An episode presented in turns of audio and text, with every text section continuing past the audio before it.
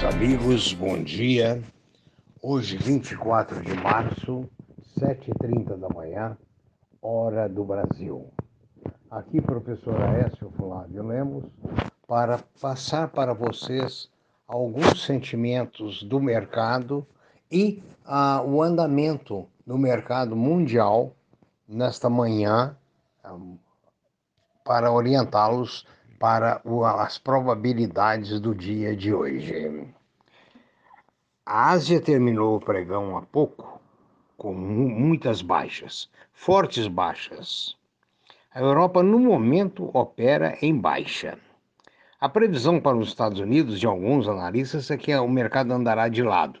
Outros acham que haverá uma pequena alta.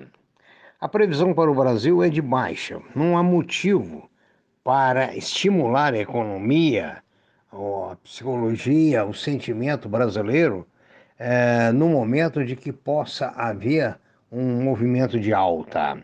Os gráficos indicam para baixo. O dólar opera no momento na casa de 5,52 com tendência para alta. O petróleo, depois de superar os 70 dólares, está hoje cotado em Nova York o tipo Brent a 62,38. Houve uma boa queda em função dos lockdowns na Europa e o temor de uma diminuição do consumo. O ouro opera no momento a 1733 com leve tendência de alta. Os metais duros estão operando em alta. As commodities também operam em alta.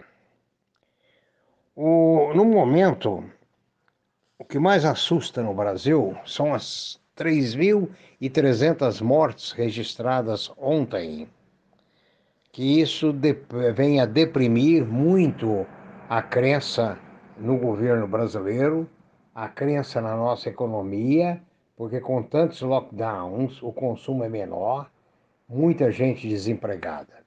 Existe a estatística publicada nos jornais que no Brasil 24 milhões de brasileiros não conseguem colocar a comida na própria mesa. Enquanto não houver uma definição melhor da política governamental, e mesmo ah, uma palavra mais contundente por parte de algumas autoridades, as coisas não deverão reverter a não ser por momentos especulativos. Eu chamo a atenção de vocês na questão dos IPOs. Lógico que alguns IPOs, como a Mosaico e outros, deram muito certo. Mas a maioria não deu certo, não. A maioria não deu aquele ganho que a turma estimava e alguns prejuízos. Me chamou a atenção hoje é que no momento em que as empresas de educação passam por incertezas, uma corretora indica um IPO de uma unidade educacional como favorita. Por quê? Quais são os antecedentes? A qualidade, ela cita a qualidade, que é uma empresa de alta qualidade educacional.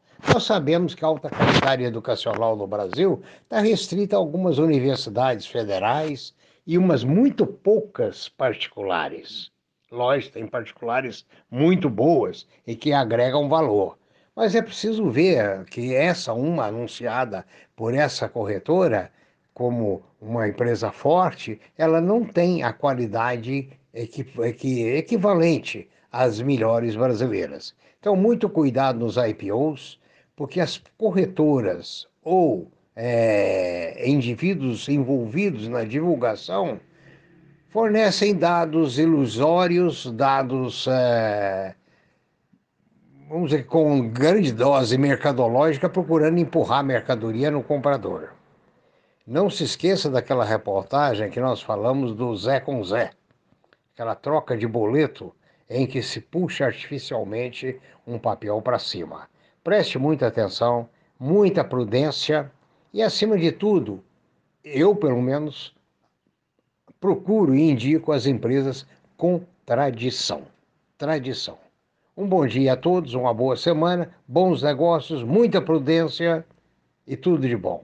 Até o próximo eh, podcast. As suas dúvidas podem continuar mandando e-mails para previsioneseconômicas@gmail.com. Assim a gente ficará também com dúvida ou tentará solucionar ou suavizar a sua dúvida. Muito obrigado, bom dia.